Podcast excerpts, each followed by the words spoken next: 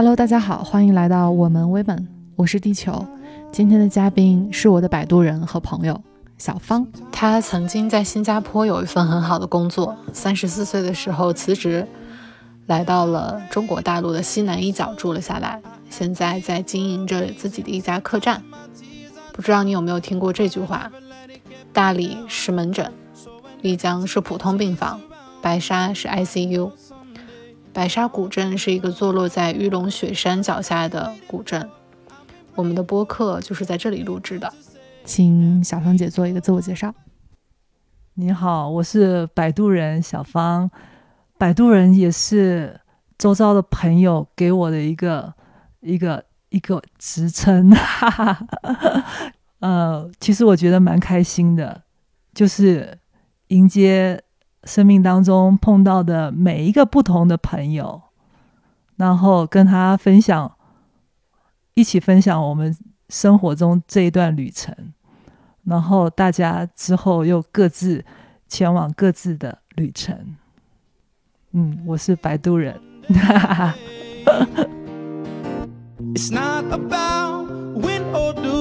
we all do when they feed on the souls of the innocent. Blood drenched pavement, keep on moving though the water stay raging. 我三十四岁那年从新加坡电视台辞职，对，那时候工作压力实在太大了，每天忙得跟狗一样。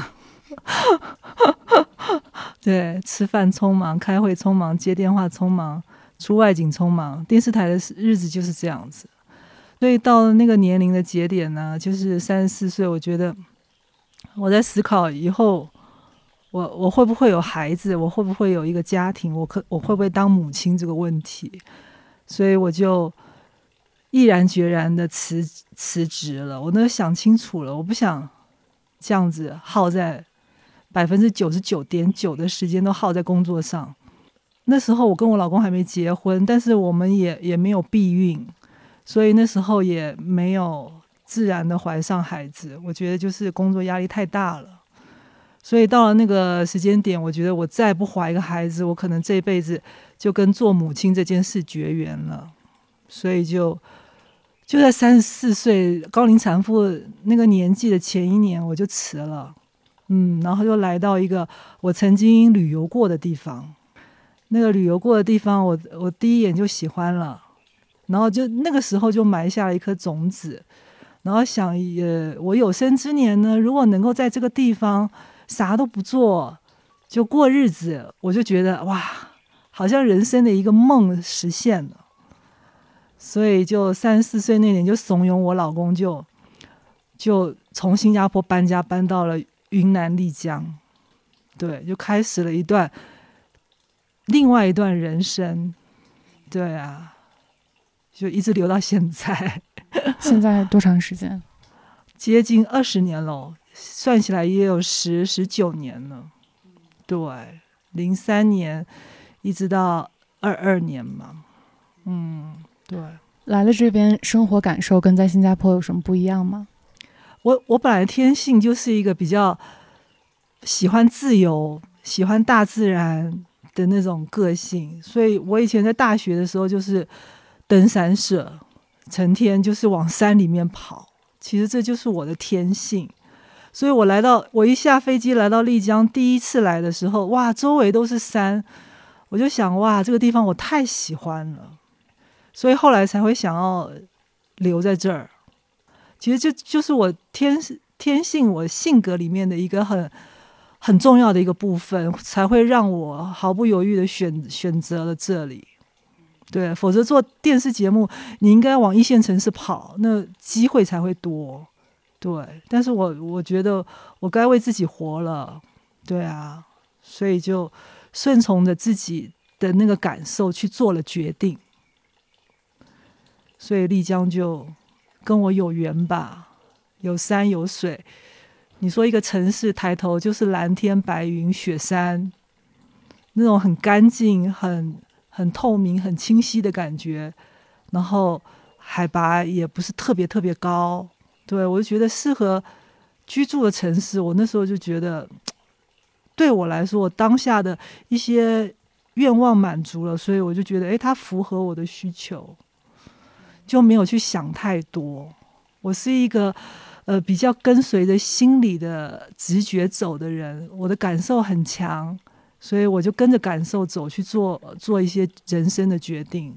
嗯嗯，那你来到这里之后，生了自己的孩子？对对对，我三十四岁来，我就想。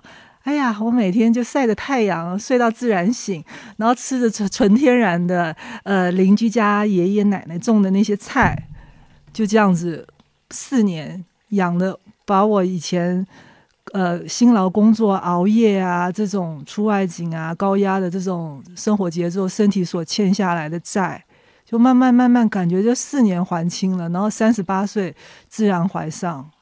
三十八岁，对，三十八岁自然怀上，然后生上生下我女儿，然后也自然产，也没有剖腹，然后觉得一切都老天爷就是让我得到我想要的东西，就是那一份当母亲的那种那种本能的欲望吧，就想要当个妈这样子，就让我实现了。我觉得现在很多在。城市里面工作的女孩子，可能三十岁还不到就开始有不孕的迹象的女孩特别多，所以我觉得我我三十八岁还能够生一个自己的孩子，我觉得也要拜丽江所赐吧。她的自然环境彻彻底底的疗愈了我，让我彻彻底底的放松。人一放松之后，所有的生理机能，我的内分泌就正常了。对，正常了之后，就可以迎接一个新生命了的到来。这个新的生命到来给你的生命带来了什么？其实这个生命的到来给我给我了好多好多好多。我觉得我一直都挺幸运的吧。就从从怀上宝宝开始，我一次孕吐也没有，一次抽筋也没有，就像没事人一样。我每天就还徒步个四五公里，到处去玩，就是一点感觉都没有。就是这个孩子没有让我。呃，受到苦了，就是怀的整个过程，胃口也好啊，睡的时候也吃的香，然后该玩的玩，该我我我老公还带我去台湾环岛一周，就觉得，因为我是觉得人的心情轻松了，愉愉悦了，特别重要，对，所以我没有任何像很多妈妈那种巨大的那种害喜啊，这种我全部都没有。听起来，这个孩子就像你的生命结出的一个果实一样，特别的自然。对，然后这就是也让我他生出来之后，我也反思了很多。因为随着他小时候，我就在想，说我我们自己的这一代人的成长历程，呃，家庭原生家庭带来的问题，社会整个观念带来的问题，我是不是借由丽江这个很宽松的环境？去养一个从大自然里面长出来的那种野孩子，那时候也看了，身为母亲，你又很本能的去看很多儿童教育方面的书。就我就那时候看了一本书，就是《野性而高贵的孩子》，我就想说，利用这样的环境，可不可以去培养一个自自然然的一个生命？就不像我们小时候受到的很多。啊，所有的礼教啊，父母的一些观念所影响下，你有很多被制约的部分。那是我们长大了很久之后才看到自己身上这些条条框框。但是我就想说，我们都是一个摆脱主流生活的父母来到丽江生活了，我根本就没有必要去再去依附主流的那些观念去养育我的孩子。我应该。相信我自己的直觉，去培养我自己心目中的一个健全的一个生命。那时候就生活在束河古镇嘛，束河古镇就是有一条有一个很美丽的一个九鼎龙潭，它涌出来的泉水就是呃让我们全村的人用。我就刚好就生活在那个龙潭的旁边，所以我每天带我女儿溜达遛娃的地方呢，就是去那个龙潭边。陪他看鱼啊，看花啊，爬爬山呐，然后，然后那个龙潭的水，因为是地下涌泉嘛，从很深的地底冒出来的泉水，所以特别的清澈，然后特别的冷。但是呢，到了夏天呢，我就会让我女儿就整个人跳下去玩，就旁边的小溪里面。然后游客看了都会很惊讶，他说：“你怎么当妈的？你不怕孩子呃感冒着凉吗？”我说：“我们从小就这样玩习惯了，所以我是用一个很粗放的孩方式在养一个孩子。”就像我没有特别的，我是那种心很大的人。我觉得什么事情都可以，我不会限制他。那有时候妈妈看到小朋友爬树，你小心一点啊，怎么样怎么样呢？在旁边惊慌失措。我说你自己看好哦，妈妈在旁边看着你，你自己小心注意就好了。因为我觉得所有的生命就是你要自己靠他自己探索，自己去体验，自己去完成他自己。所以我在旁边就是，如果他没有什么。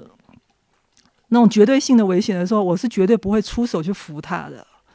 所以在在那样的环境当中，他他就很自在，每天都是光着小脚丫子满院子跑，然后搂着狗，就像背个包一样，就掐在他的腋下，就是每天这样蹂躏那些他身边的，我就觉得都没关系，只要他很开心。对，有时候借由自然环境，我也说，哎。宝宝，那个龙潭里面好多自然的水草啊，然后他就说他很想做一个天然的一个小小小水池，我就说我们没有那些缸哎，不然我们就用脸盆吧，所以他就去采那个龙潭里面各种各样形状的小水草啊，然后把它把小小小脸盆布置的很可爱这样子，然后有时候夏天会有蝌蚪，他就放进去，对，所以我就觉得就是。自然的环境养孩子就特别容易，因为他就是一个你身边的最好的老师。你只要去观察他，然后去感受他，其实孩子那时间不知不觉就过了，就每天都是这样过。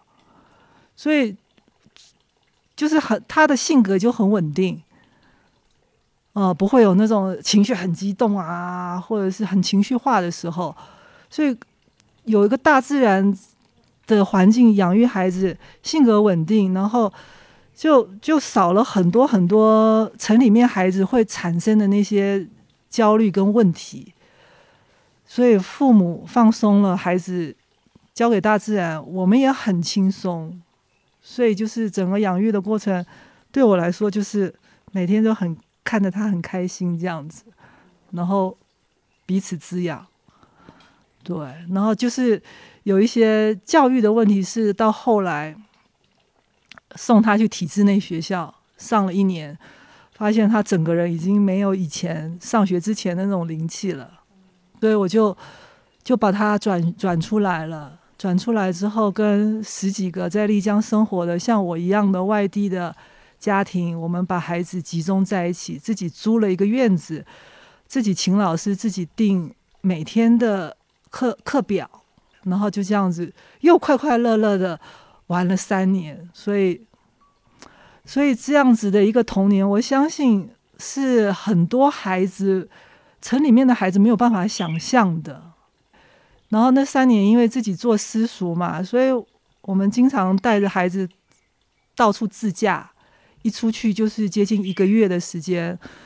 然后我们就会在车上呢，我们就买了一辆七座的车。把所有的锅碗瓢盆啊、炉子啊、调味料啊，都一都用那个整理箱一箱一箱的装在车上，然后到了一个呃小溪边或者一个山谷里面，我们就开始埋锅造饭。大部分我们会在那个县城里面的菜市场里面采买一些东西，然后在开车的路路边，我我我就很擅长发现那些特别美丽的小山谷，然后我们一家三口就会。一起做午餐，然后在山谷里面晒晒太阳，然后想享受一下山谷的美丽。那秋天的时候，那山谷红的、黄的，太漂亮了。然后就慢慢的在在在开车，我们都不着急，因为我觉得所有的过程我们要享受到，那才是真的旅行。我我没有，从来没有定一个目标，说啊，今天一定要到哪里，明天一定要哪里。我们就是看爸爸开车辛不辛苦，宝宝坐车累不累，然后妈妈有没有买到适合的菜，就我们就是用这些标准在走我们自己的行程呢。对，所以我觉得那三年的半私塾的这些岁月，我觉得每次自驾带孩子出去玩的时候，我觉得那一家三口的那种相处的那种当下感，就是那种那种当下的，我就享受这个当下的感觉特别强烈。什么是当下？就是那个当下，就是你享受在大自然里面的一切，你的脑子不再去想那些生活中的琐事、杂七杂八的。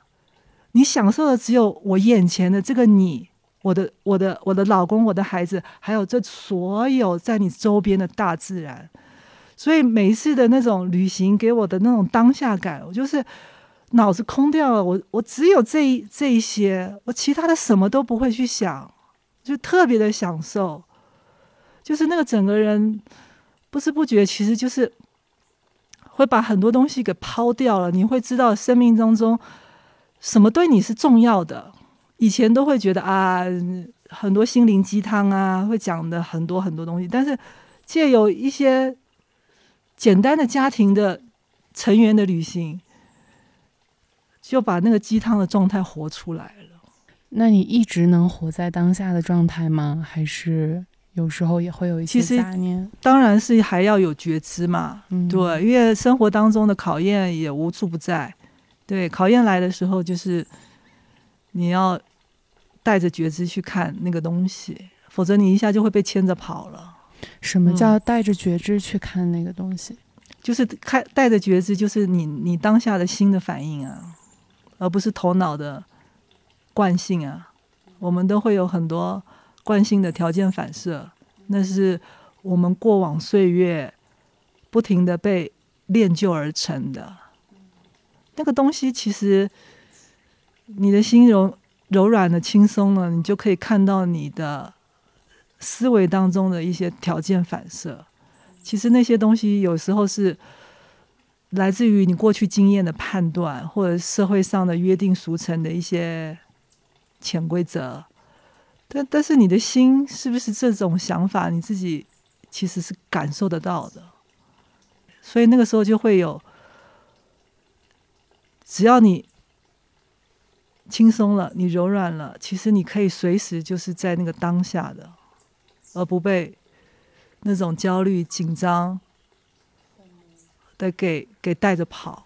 嗯，带着跑的话，你就会有以前做事情的模式跟惯性，马上就跳出来。那个惯性其实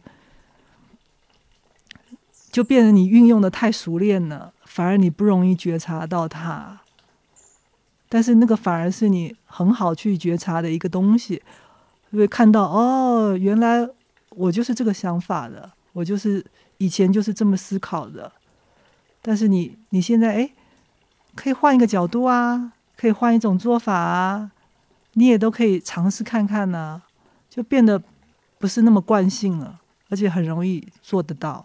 比如说生活当中，你总会。跟亲密的，比如说老公吵架啊，但是你你你柔软了，你轻松了的时候，你就很容易看得到对方情绪是来源于什么，来源于什么的时候，你看得见的时候，你不会用你的情绪去对抗他出现的情绪，那这个东西很容易被看见，也很容易被当下的你用你的智慧去转化。小芳姐，我在跟你认识的过程中。我能感受到你的很多的决定是出自于爱的，而不是恐惧的。嗯，比如说，可能，嗯，对于我来说，如果我设身处地把我放在你的情境，觉得要辞掉一份工作，然后去做什么别的事情，或者即使是婚姻和生一个孩子，这个动作背后也分为是出自于爱，还是恐惧，或者是你刚刚说的你的创造。不管是一个商品、一个物件，或者是我们现在所处的这个空间，这个这么大的一个庭院，它都是需要一个东西来驱动的。嗯，其实我觉得环境啊，还有你选择的爱人啊，其实这些都是你你自己的意识显化出来的。对，有时候。有一些朋友走进我这个院子，他就说：“这个院子就像我，就会像我。”对，因为我是觉得你带着自己的意识、你的喜好去做东西的时候，其实那个东西就真的会像你，它不可能像别的。对，因为这些东西，嗯，就投你，你包含了你所有的想法、你的喜好、你的角度在里面，它做出出来肯定会像你。所以我觉得这些东西很多是有先天的部分，也有后天的。我喜欢在自然当中玩耍的滋养，还有我小时候，因为我住在台北市林，很靠近台北故宫，所以我在我青少年时期，我几乎每一周都是在故宫里面可以看一些国宝，就眼睛可以被真正的美传承千年的美的东西滋养，呃，这个都是我后来对一些东西比较敏感的。一些来源吧，我这么想的。因为有时候我跟我朋友聊天的时候，就想：哎，为什么你你你可以有这样的想法，这还有这样子的感受跟触觉？他就觉得就是说，肯定是成长的过程的环境啊，一点一滴的所积累熏熏陶出来的。当然，先天的部分也有，对。所以我觉得很多东西。就是来源于这个环境，这个环境也不是我能够去控制的。在小的时候，但是它就是无形当中的给我了一份滋养，然后就变成现在的看事情的状态跟角度。嗯嗯，小芳姐，你当时来丽江准备生活的时候，跟你现在经过了二十年生活体验，你的。体验跟你当初的预期有什么差别吗？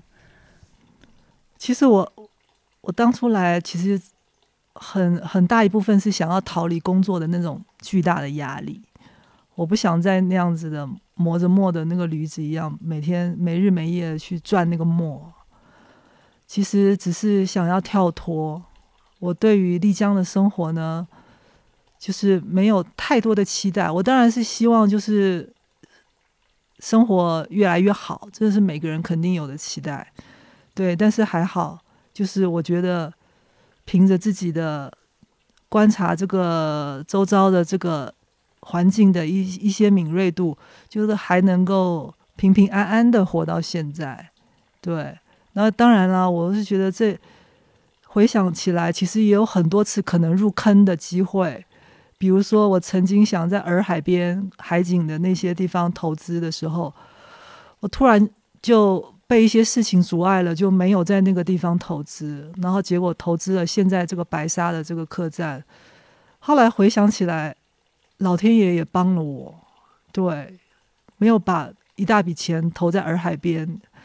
那时候就如果真的投下去的话。我可能真的就是得回台湾了，我没有任何其他的剩余的钱可以再重新再来了，因为我觉得你你做的每每一个决定，有时候你回头看，有时候真的很危险，但是都还好，就没有造成那么严重不可收拾的后果。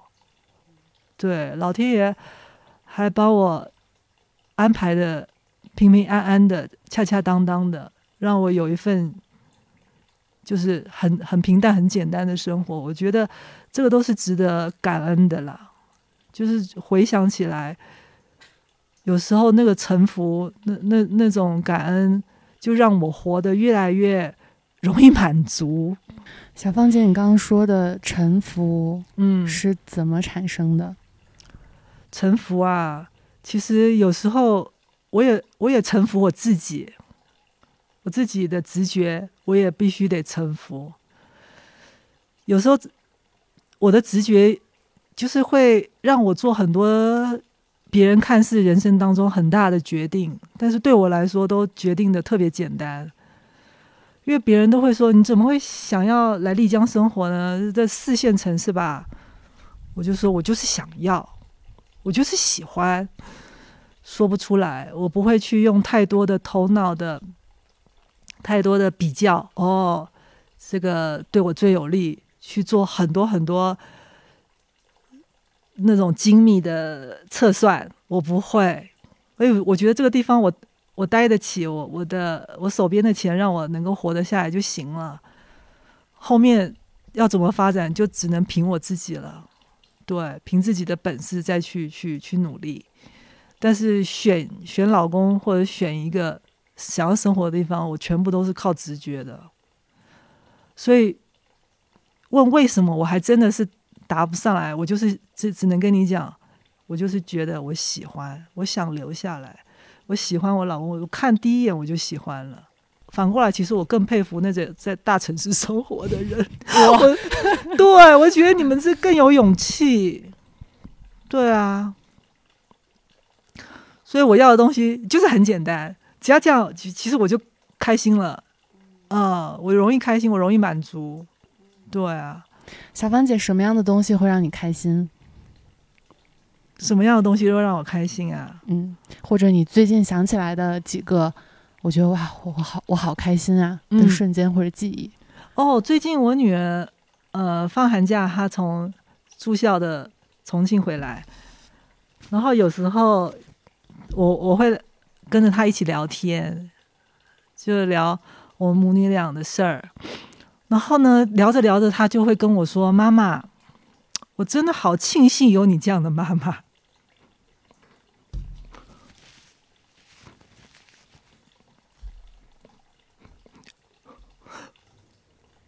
我就觉得一切都值了。以前做私塾的那些辛苦啊，或者是带他不停转学的那些过程，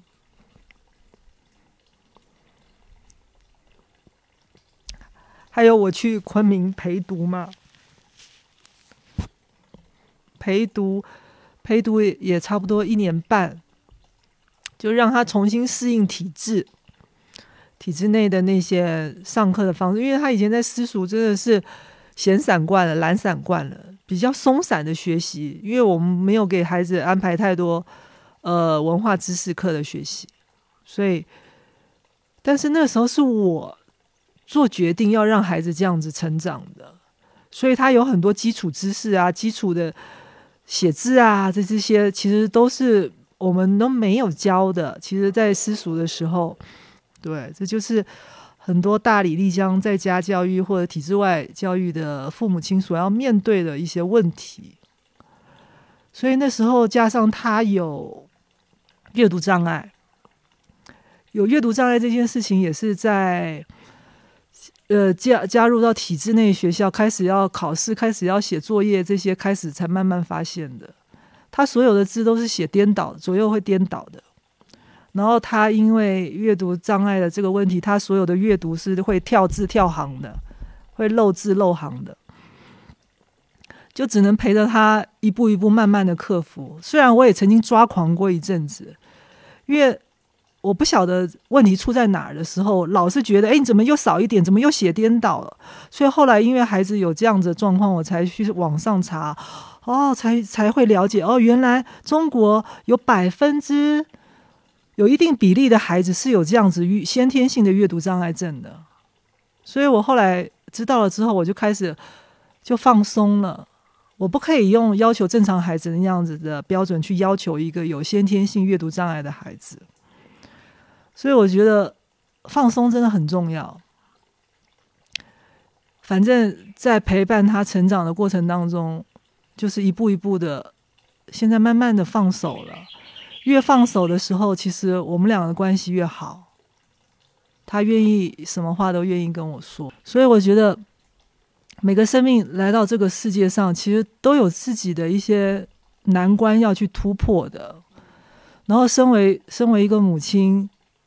就要更有更大的耐心跟包容力了。其实这也真的是很考验我，因为我是以前性格也是有点着急的。对，当你同样一个错误搞个二十二十次的时候，我也是会抓狂的。对对对，所以有时候所有生活当中的困难障碍，其实都在可以回头过来看自己。怎么去面对？对每一次的出现的那些东西，其实都对你来说都是一个考核吧，老天在考核你。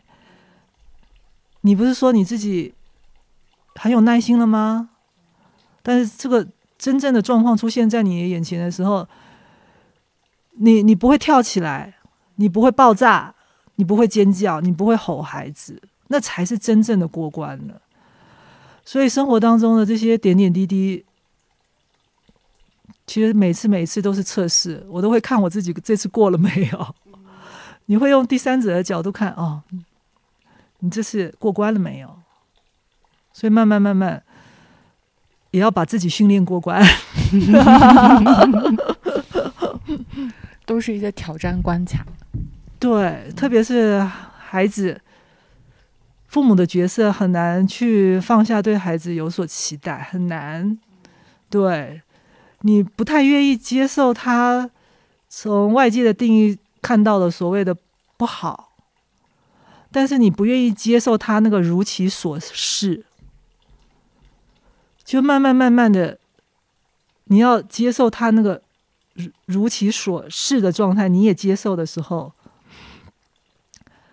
那个真正的、真正的们你们两个之间的关系才真正开始。否则就是一个一个去控制，一个是被控制，就没有真正的那个爱。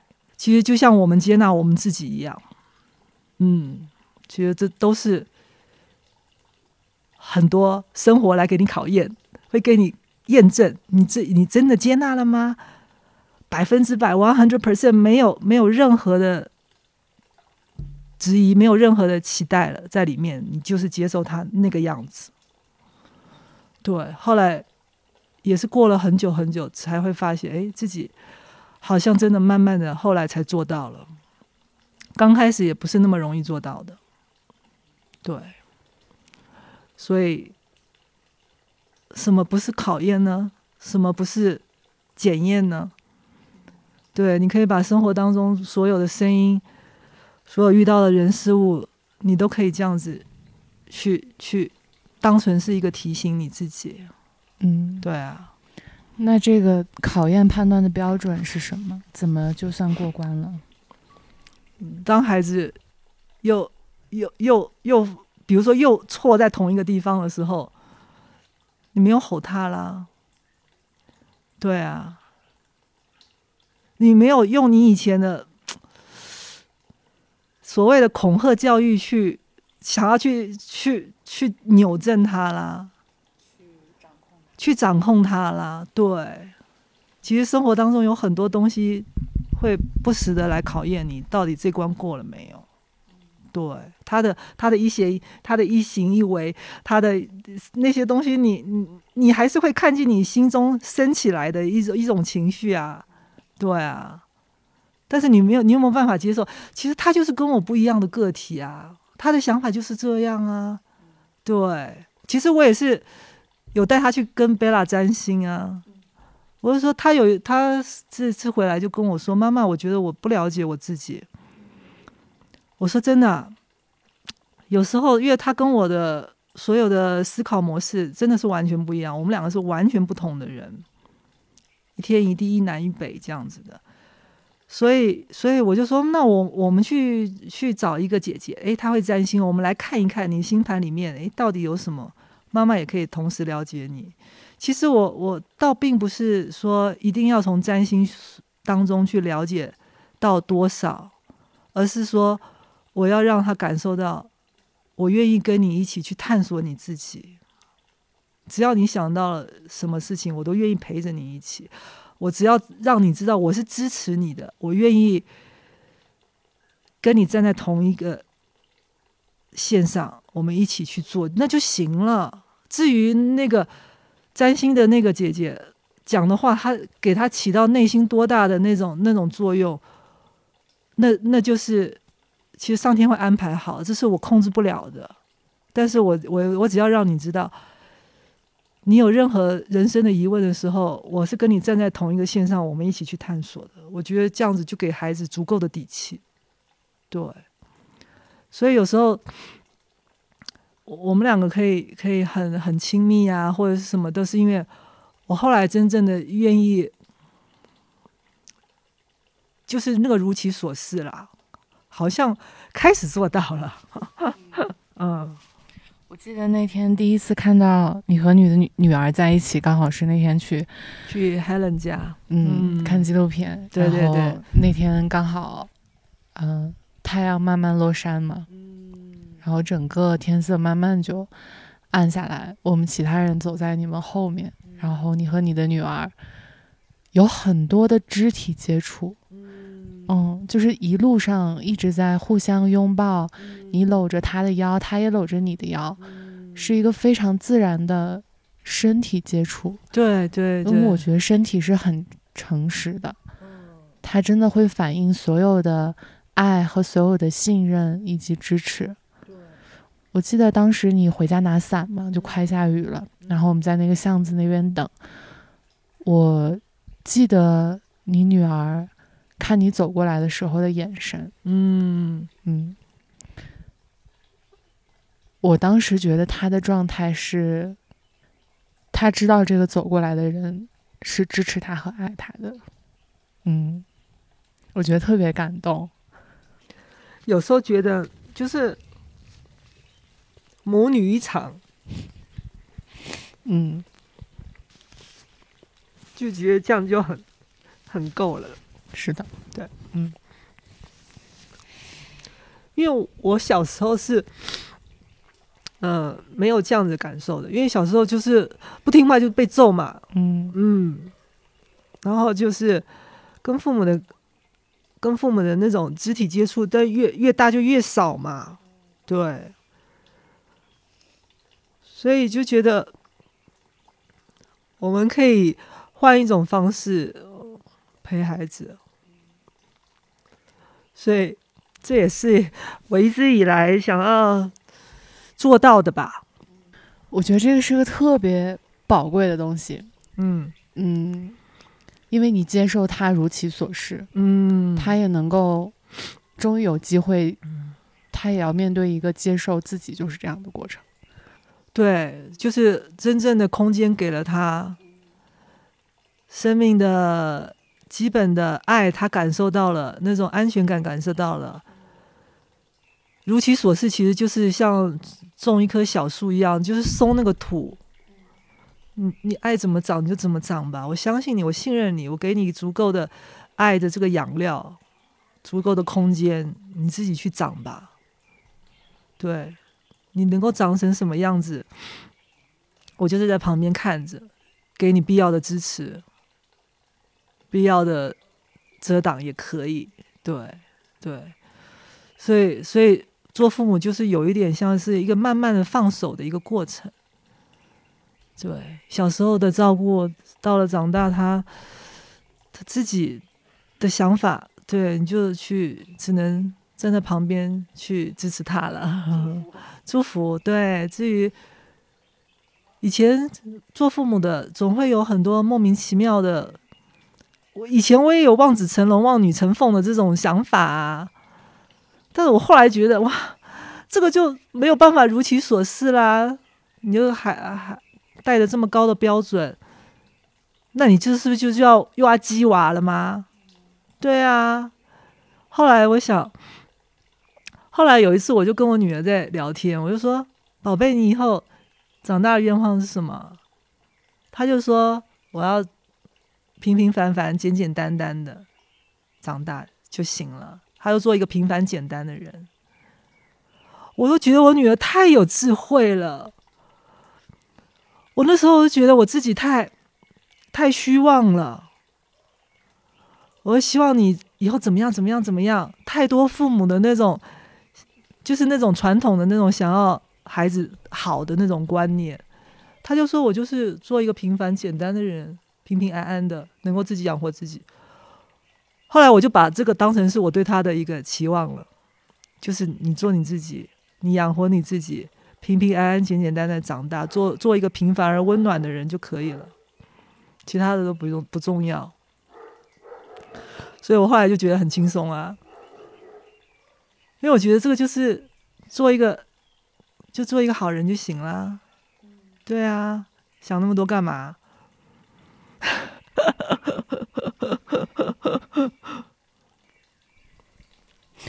你觉得在养你的女儿的过程中，你有没有有一部分也终于能够接受自己如其所是？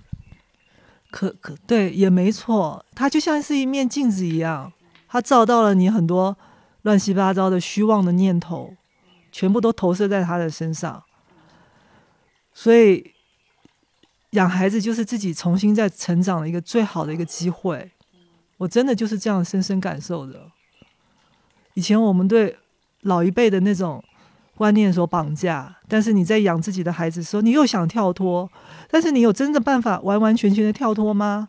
孩子随时就像一个照妖镜一样，又照出来我们心中的那些期待期许。对，照出来的时候，你自己能不能把它放下？所以这个都是一场。就像一场修行的过程而已，只是你旁边多了一个镜子，你看得更清楚。那个东西是骗不了人的，绝对是骗不了人的。所以就是也很感恩，就我可以当母亲，然后有一个跟着孩子再次一起成长的机会。这次成长不只是他带给我的，就也启动了我自己内在对于生命。一个旅程的探索，开始走向了一条所谓的灵性或者修行的路吧。其实都要拜这个生命来到身边所赐。嗯，你开始也对于自己的这个生命有另外一种看法了。所以这也是一个很奇妙的一个开始。嗯，然后我也开始往自己的生命当中往内看，也看了一些很多我以前就是人生的三大问的那种基本问题。对，你的借由孩子来到生命当中，你又重新再去探索这个问题。关于这三个问题，嗯，你是怎么想的？从第一个问题，我是谁？我是谁？对。其实我觉得我就是我自己的意识的显化的一个肉身而已。对这个意识呢，可能已经转世了很多世、很多世了。所以有时候，在我们一群经常聊天的朋友当中，你就会发现，同样一个事情发生在某一个人身上，但是每个人看到的反应都是不一样的。嗯，这是。很多东西你解释不清的，你也不晓得自己为什么会有这样子的想法，所以这些都是或许我们这一世没有机会完全去看到那个最后的根源，但是这个我们都一直在那条路上面行走去探索。对，其实越结果并不重要，而是当下的你怎么去去去。利用这些来觉知自己，来看待自己，来看待自己的反应，这个才是重要的。嗯，对对对。至于最后面能够走到一个什么样的结果，这个没有人能够预料。嗯，你你能把握的只有你现在这个当下。嗯嗯。这个让我想到，我脑海里有一些画面出现。嗯，可能之前我在想到我是谁这个问题的时候。我脑海里的画面是一块完整的冰，冰，嗯嗯，然后你可能手里拿了一个刻刀，就像生活里的事情一样，他们都是练习，是反照，然后通过这些事情、人事物来到你的生命中，然后那个刻刀它就一直不停的在动，把一块完整的冰雕刻成了一个人形，然后这个时候我就知道，哦，原来在这个冰里面出现的这个。小冰人儿，他是我，他是固定的一个东西。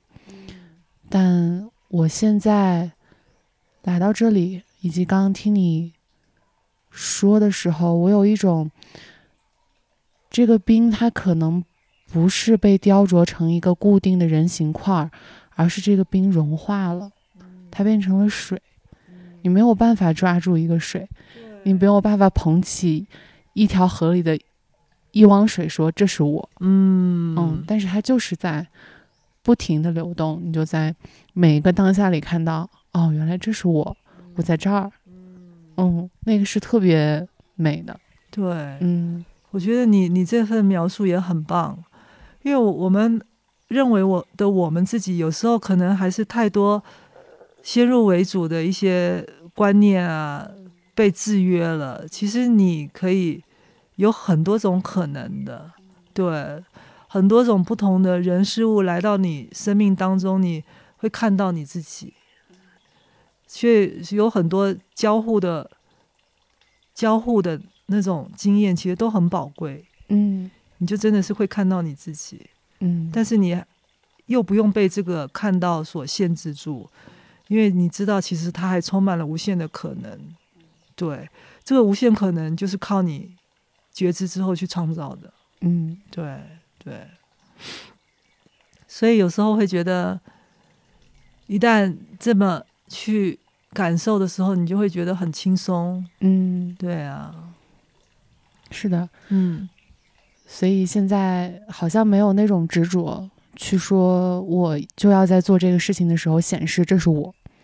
比如说，我对我小小冰人小冰人的认知是，我就能做很好的决策，嗯，然后我就要在所有的事情里面显示，你看这个小冰人他是我，我能做出很好的决策。嗯，但是当你化成一汪水的时候，其实没有那么多执着，或者是一定要做的事儿，就是我感受我是这汪水，嗯，我就是这汪水。是是，所以你你你越放松的时候，你越越容易觉察到来到你生命中人事物给你的启迪，嗯。对，你就有一份觉知去看到这一切的发生带给你来的所带给你的一些转变，嗯，对。是的。对，好像也是在这个过程中会有那种感恩和感谢出现。是是是，嗯。就很自然，是的，对对，嗯所以对我就觉得现在越来越轻松，嗯对，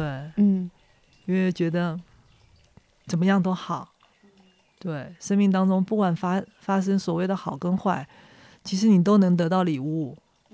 好的有好的礼物，就所谓的坏的，他也会给你某一种礼物。嗯对，就是你有没有那个礼物去看，你有没有那个念头，你有没有那个想法去去得到那份礼物？对，你的心有没有办法去接得到那份老天爷给你的礼物？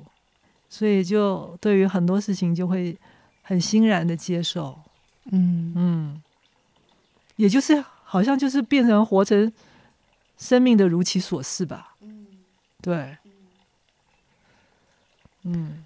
呃，我来到白沙之后，通过 Helen 认识了一个新的朋友，叫佩佩。嗯。昨天下午我们在聊天嘛，啊。就聊到自由这个话题，我就问他说：“你觉得什么是自由？”他说：“我可以自由的去我想去的任何地方。”然后慢慢的聊下去，才发现，可能是他觉得没有恐惧，完全的信任，其实是自由。当时我脑海里闪过的念头，其实就是自由就是如其所是。嗯。嗯当你觉得没有什么事情会让你觉得不自由的时候，嗯，就自由了。对啊，因为、嗯因为你的心自由了，就不会再有其他的外在的条件去限制你了。嗯，嗯。我现在脑海里又有一个景象，我们刚刚所聊所聊的这一切，有点像，呃，就是有点像曲水流觞，我们都站在那个河旁边，然后这个时候每个人手里拿了一个不一样的容器，有的人拿的是一个啊、马克杯，有的人拿的是一个红酒杯，有的人拿的是一个花瓶，有的人拿的是个鱼缸，然后每个人都要把这个水舀起来，然后就给这个水固定一个形状。同时在那个缸里面去找，哎，我的自由是这个，我的自由是那个。但其实把那个缸放下，把水重新倒回河里，我们就都有自由了。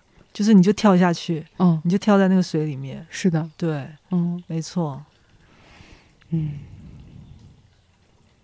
好棒啊！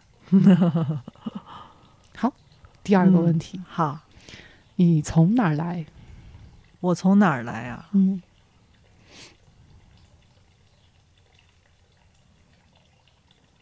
不知道哎、嗯，因为我现在觉得我是宇宙的一份子，我跟他也没有分开过。我是他，他也是我，但是我也是他的一部分。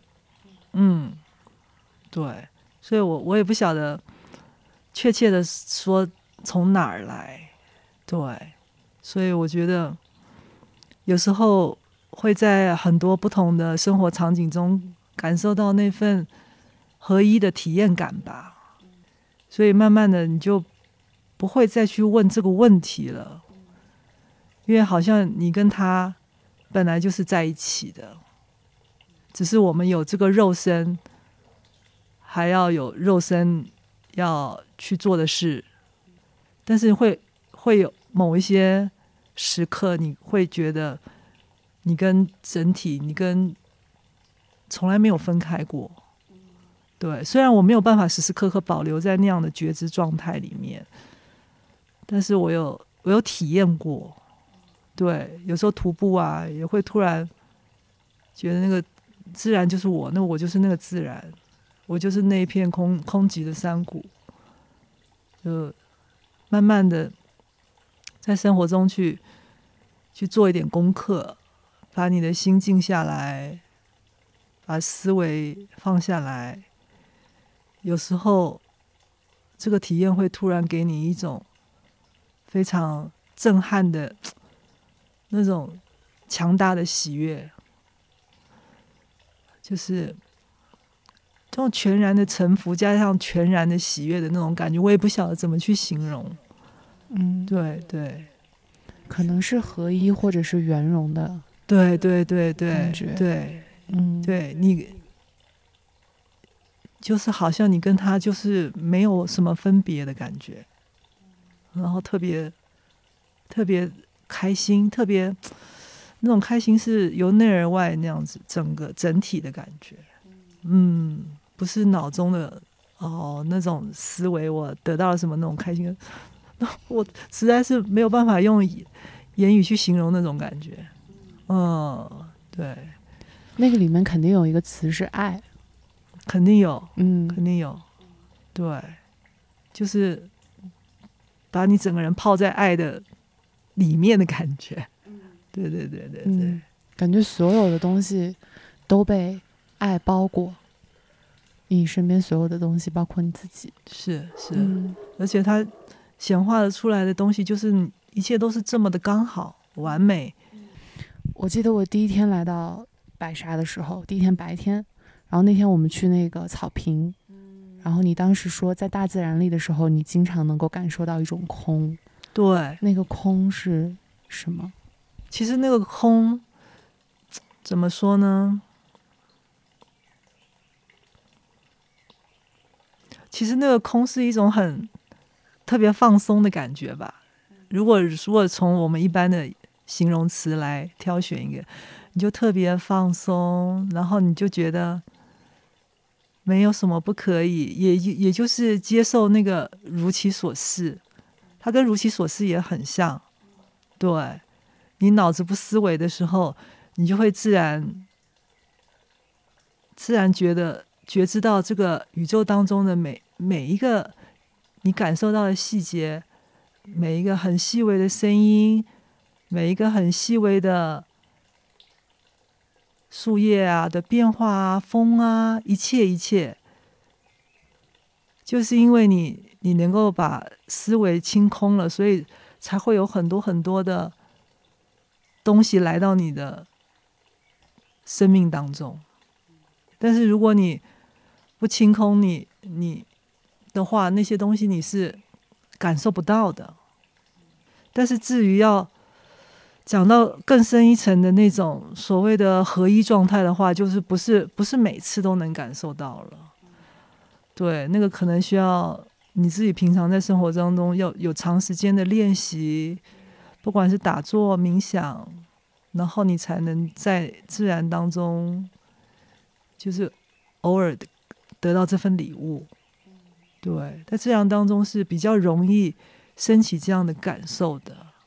对，我突然有点觉得，大自然和我们的关系有一点像你和你女儿的关系。嗯嗯，我能够感受到，她好像就是一个大地之母，或者是自然之母，它就像你爱你的女儿一样爱着我们。所以你在那个他对你的爱里面，能够变得如其所示，能够把那些不必要的东西都摘掉，由此到一个放松、自由的状态，空的状态。对，就是说，对，就是那个爱的状态，就是变成好像你一个定心丸一样，反正。怎么样都会被接纳，你是被全然的接纳的。是的，对对，我觉得“定心丸”这个词说的超级好，因为我突然想到，嗯，对我们来说，可能定心丸是这个空，或者这个爱，或者这个自然；但对很多人来说，这个定心丸可能是呃一份职业，呃固定的薪水，别人的尊重，嗯，我的地位。嗯，那些定心丸可能是这个，但很有意思的就在于这些定心丸，它反而不是一个能够确定下来的东西。对，嗯，那些都是无常。对，其实你你回到自己内心，只有你自己可以给自己那颗定心丸。当你无所真的最深层的恐惧都没有的时候，但是我是觉得就。一步一步觉察吧，我我我我没有，我们我们这些肉眼凡胎，我们也没有办法去看清楚所谓的所有的实相，对我们只能去了解当下自己的心的感受，是不是这样子？对，至于你的所谓的深层的恐惧有没有百分之百清楚，这谁知道啊？除非你真的。就真的成仙成佛了，对你才有可能知道，对，所以这些东西也不是现在的我们能够去追求的，嗯，对。嗯，我刚才还有一个很明显的感受，嗯，就是我作为，如果是肉体凡胎，或者是通过肉体来区区隔，肯定还是你是你，我是我，嗯，但是当时在那个草地上面。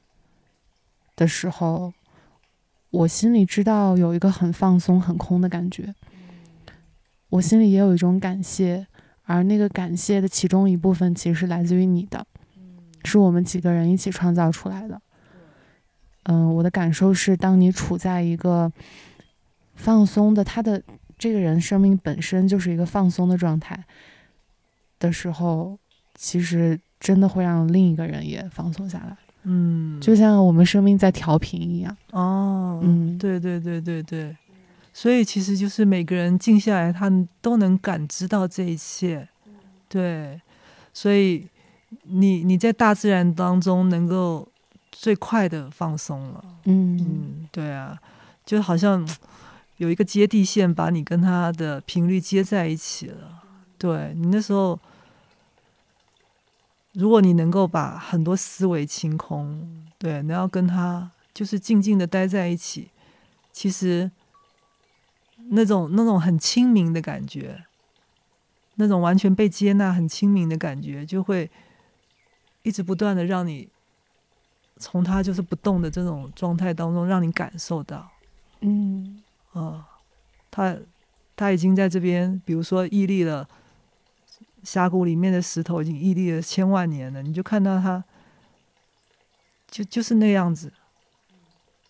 那你也会感受到，你跟他其实可以没有分别，只是我们带着太多的思维跟焦虑去看待我们自己了。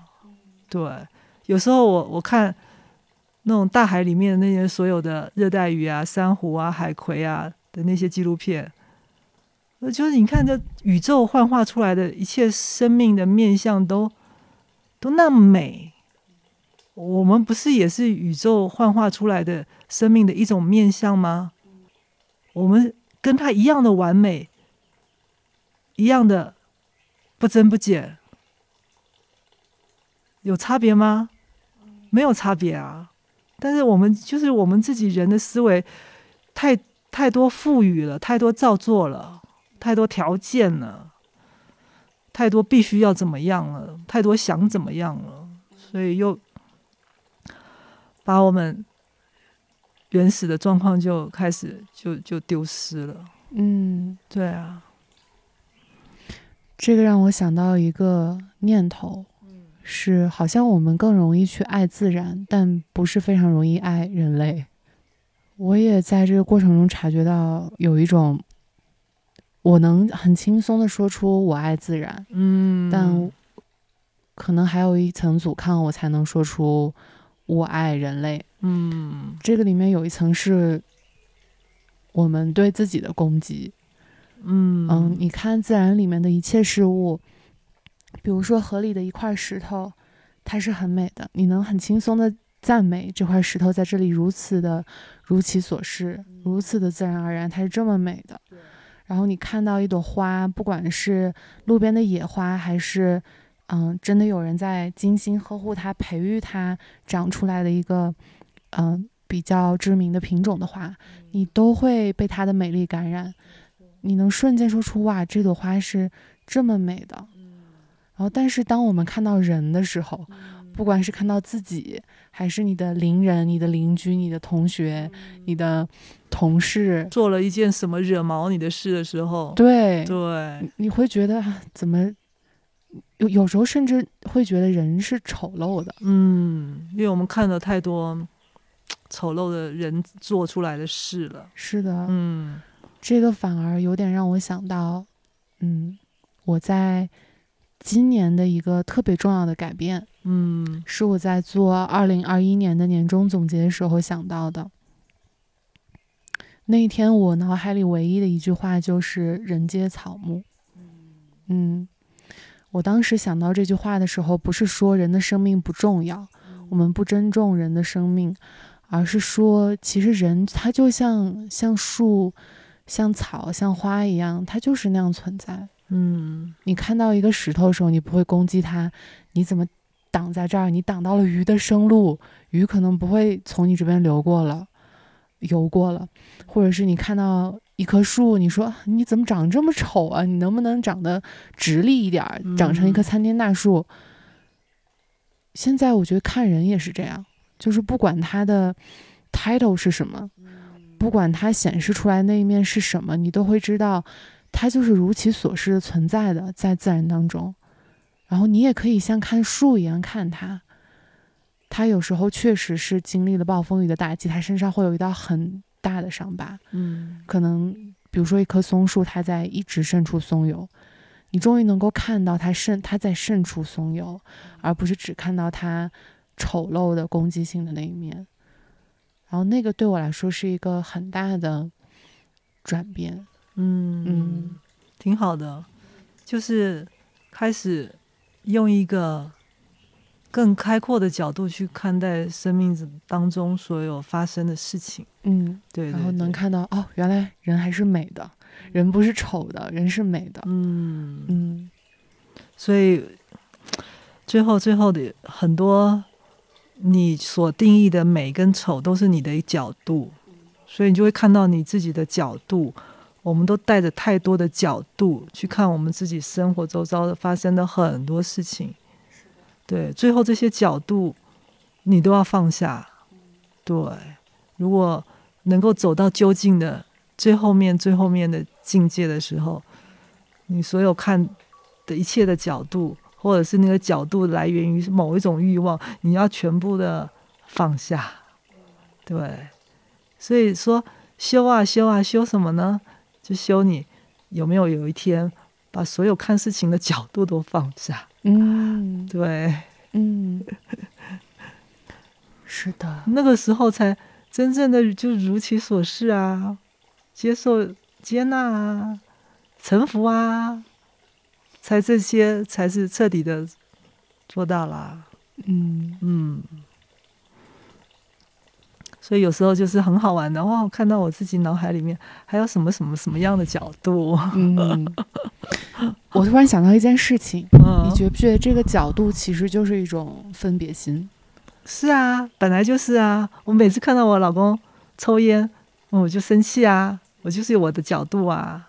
但是我我没有从他的角度看，他抽烟的时候他很开心啊，对啊，我还是执着的在我的角度啊。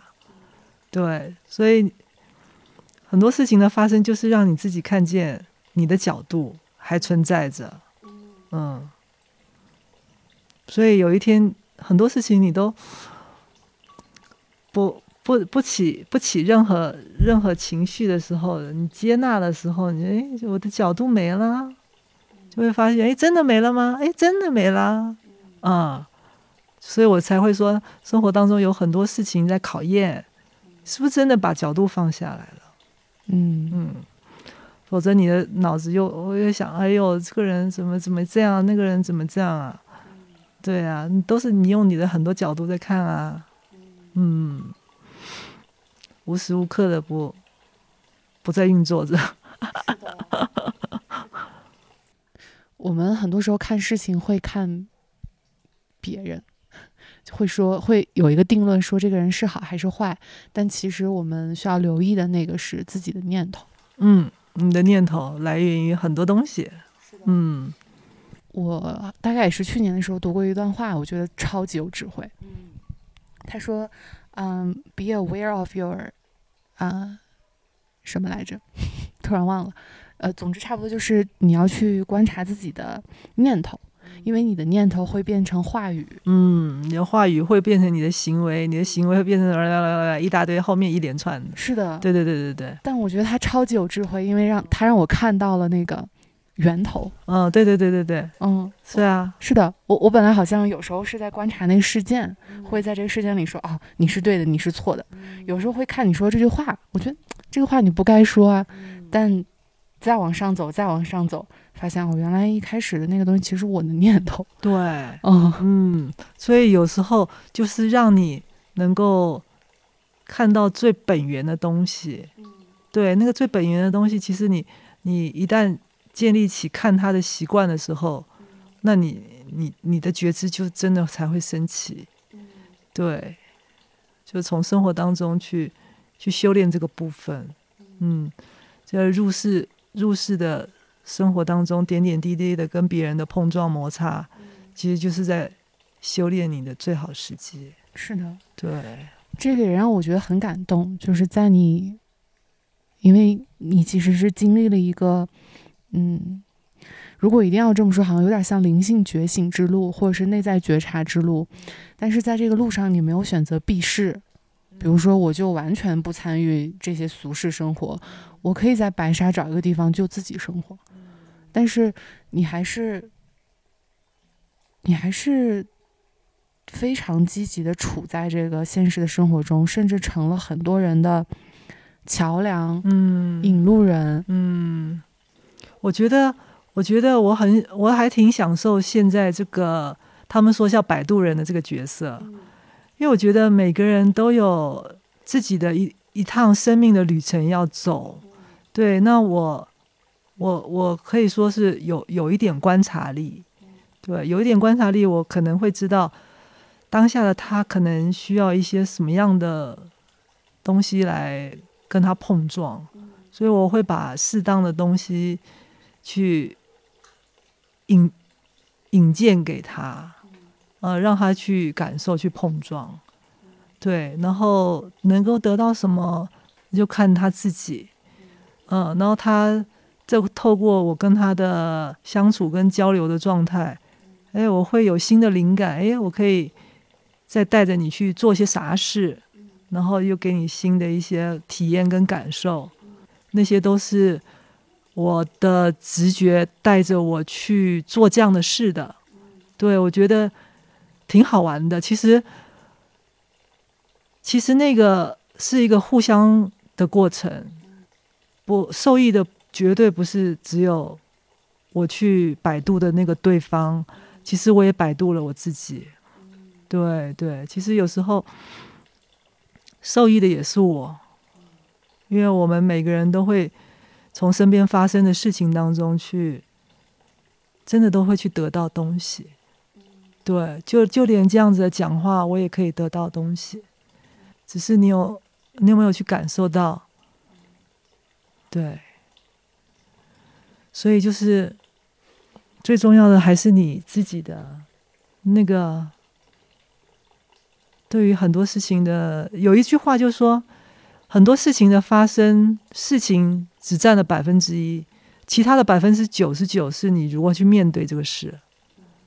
好像一一句英文的一个谚语：“Things are one hundred percent what happened and ninety nine percent what you react to it。”就是你，你其实很大的很大的部分就是你，你对于这个事情你是怎么样一个一个反应的。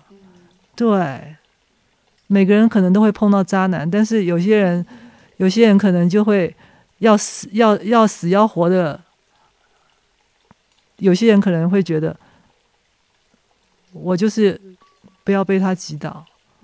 对对，嗯嗯，好的，嗯，灵魂问题的第三问是什么啊？我都忘了。我其实也忘了。嗯，反正我记得第一个是我是谁，我从哪儿来，但第三要去哪里？你好像说我要去哪里？对，嗯，对，我觉得哪儿也不用去啊。嗯，当下就是最好的。嗯，对对对，是，只要你的心是敞开的，就哪儿都可以去，哪儿都可以不用去。对啊，嗯，我现在感觉是这样了。对，其实很多所谓的意义都是我们大脑去赋予来的意义。对啊，反正我现在尽量。练习着不去用大脑去感受太多的事情，我都用尽尽量用心心去看很多事情。对对对，可能在这个地方生活了 二十年，脑子有点迟钝了，不太会不太会那样子去思索很多问题了。嗯。啊，就越过越简单，越过越原始的那种状态。饿了就吃啊，想困了就睡啊，没有人管你呀，你爱怎么活你的事啊，对你开心就行了，对，所以就就活活得越来越简单，然后越来越自在，越来越开心，嗯嗯，哪儿也不用去，对，去哪儿你的心是乱的，那也去不到哪儿，去到哪儿都没有啥用。嗯，对对对，如果你可以感受到那种合一感的话，你到哪儿都是大自在、大圆满了。对啊，如果你可以在当下感受到这一切的话，到哪儿对你来说都是一样的。我忘了是什么时候在跟朋友聊天的时候，他突然问了我一个问题，他也问我我想去哪儿。我的目的地，我的 destination 在哪儿？我当时没有意识到这是一个，其实是一个很究竟的问题。但是我那个时候就突然有一个念头说，我已经到过那个目的地了。那个目的地可能就是我们刚刚说的那个大圆大圆融的合一的那种感觉。我突然有一种感受是。哦，我已经到过那个目的地了，但我现在要做的是，在每时每刻让那个东西显化出来，就是在此刻，只有此刻，而不是那个十年、二十年、五十年以后的那个地方，或者是地理位置上面的地方。嗯嗯，对，其实其实你。你跟他从来没有分离过，对不对？其实大家都知道这一个点，只是说我们的头脑形成了一些障壁嘛。对对，所以就是你觉得当下有什么样的方式可以让你把那些障壁给去除？其实你时时刻刻从来没跟他分开，他也跟你分不开。是的，对他根本就是就分不开的。对，所以，我们头脑的二元的这些东西，你自己去探索，在你的生活当中要用什么样的法门去看见这些二元，然后把它放下。这个就是你了解自己的一个过程。每个人可以用不同的法门，有些法八万四千法门，有些人对某几个法门就是特别的，就是喜喜欢熟悉，然后觉得受用。那就是你自己探索自己的一个方式了。对我受用，对你不见得受用。对，然后每个人都会有自己的一套形成的一套法门，那你就自己，哎，你觉得有用，那你就去坚持去做。对对，坚持去做，其实有时候就是要坚持，你才能会慢慢的深入，然后去发现一些新的角色。嗯，但是那些角色你也知道，你自己是要再去超越的。但是只有往里面走，往里面不断的往里面走，那个一点一滴的东西才会被你发现。那个都不是任何的东西，看书啊，或者是能够给予的。因为像我的角色，我就是会有体感。那这些东西你怎么去跟别人分享？那些对于有画面的人，他对于他没有体感；有体感人，我没有画面。对，然后对对，每个人都不一样，而且。就就最后的究竟来说，其实这都是一个一些某些境界，是你你不用去管它，你要去慢慢的再去超越的，那也都不究竟啊，我们都在过程里面啊，对啊，我们都只是过程里面的一份子而已啊，嗯，所以就是你会越来越知道自己想做什么，该做什么，嗯，带着一份轻松跟觉知去。顺势而为，对，就不会用头脑的那种强烈的想要把它拧过来那种，你就知道怎么去顺势了，顺着你就轻松有效果。你想要很努力的去拧过来，你就会费力得不到结果。对对，所以最后最后所有的基本的法门就是要你放轻松。对你放轻松，才有那份觉知升起。要慢慢才能去感受到细微那些精微的东西。所以这些这些，就是很庆幸的。我二十年前来到一个能够让我彻底放松的丽江，所以得到了一个很大的礼物。往内看，一步一步慢慢走，对。对，所以就是丽江，还真是个不错的地方。特别现在白沙，嗯，这个不是个普通的地方，玉龙雪山脚下。对，嗯，所以我也算是个来十年的老白沙了。嗯，我也能感受到它这这几年的变化的速度特别的快。嗯，从以前比较落后的旅游点、没落的旅游点，到现在变成一个。呃，想要追求灵性成长的一个人的聚集地，ICU。对对，这个 ICU，大家彼此看见彼此碰撞，对啊，我觉得挺美好的。是，所以我觉得以前我来的时候大家都不看好，嗯，对啊，但是我是觉得很多事情其实就冥冥当中安排好了。对，只要你心静下来，你就会发现那个礼物，你就得得到、接收得到。如果你还是跟其他的做生意的人一样，一直想着挣钱这些东西的话，其实礼物在你前面你也看不见它。对，所以所有的生命都是你的意识投射出来的。对，所以你的心、你的意识，你管好你的心、你的意识就行了，其他一切就顺其自然，就是如其所示了。嗯，好的，那我们这一期可以在这里结束。来自一个摆渡人的祝福，嗯，就是放轻松，对。顺其自然，如其所示，是。嗯，还有什么别的要跟大家说的吗？摆渡人，别的啊，不知道哎，因为我经常都是跟着对方的呼应而来的。嗯，对啊，我我自己没有什么特别想说的。嗯，对，嗯，我想说是特别特别感谢小芳姐。嗯嗯，然后谢谢你给我带来的一切。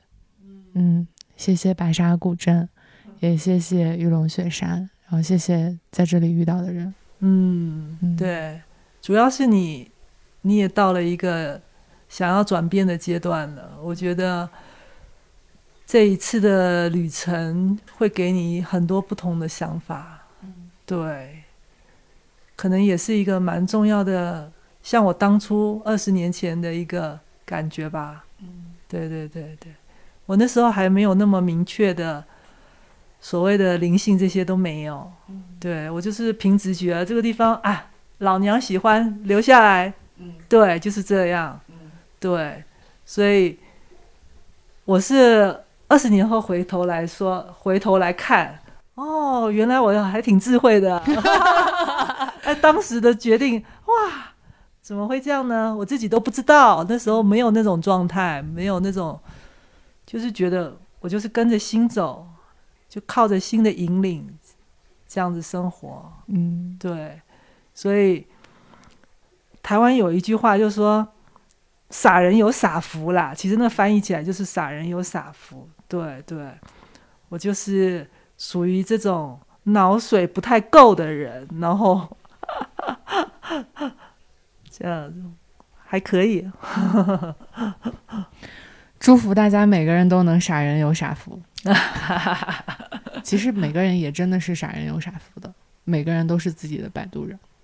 如果大家想要到玉龙雪山脚下的白沙古镇看一看，去住小芳姐的院子，可以在评论区留言，我会把小芳姐的联系方式发给大家。然后我们还有一个最后的环节，还有什么环节？呃，每一次的最后都会抽一张卡牌。卡牌啊，哦，OK，然后它叫做 Inner Compass 内在罗盘，嗯，然后我们可以抽一张这个牌。我抽一张牌，好好玩。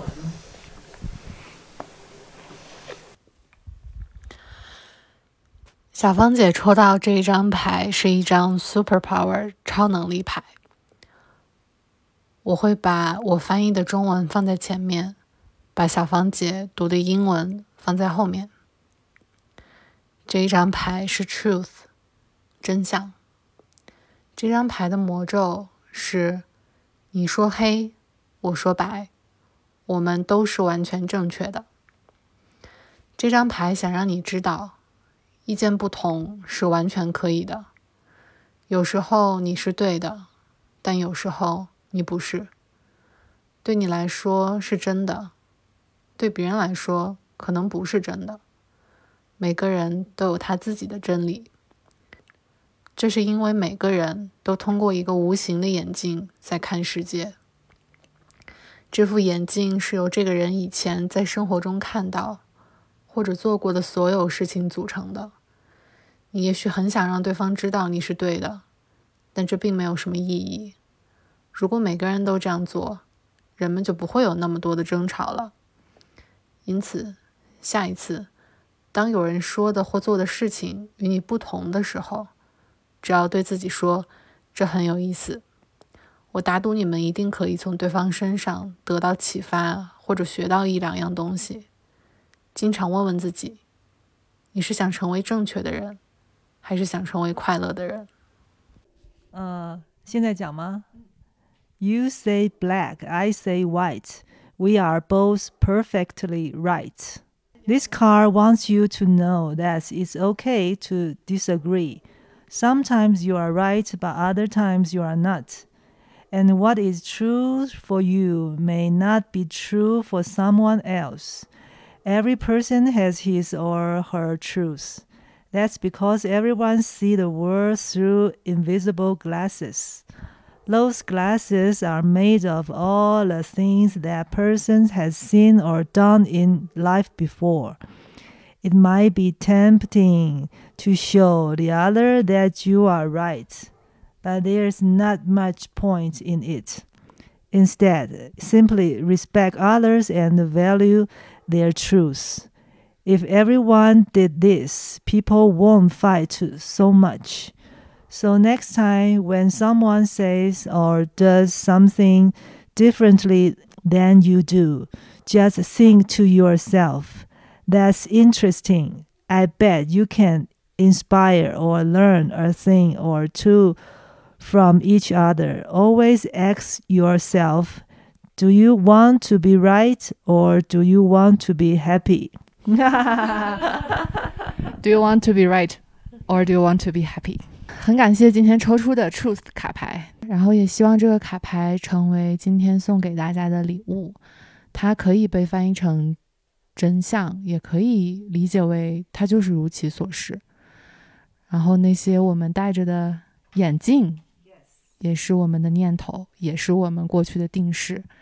啊，希望我们每个人都能够如其所示，也接受其他人的如其所示。这样我们就不去追求谁对谁错，而是我们都很开心。开心最重要。嗯，开心最重要。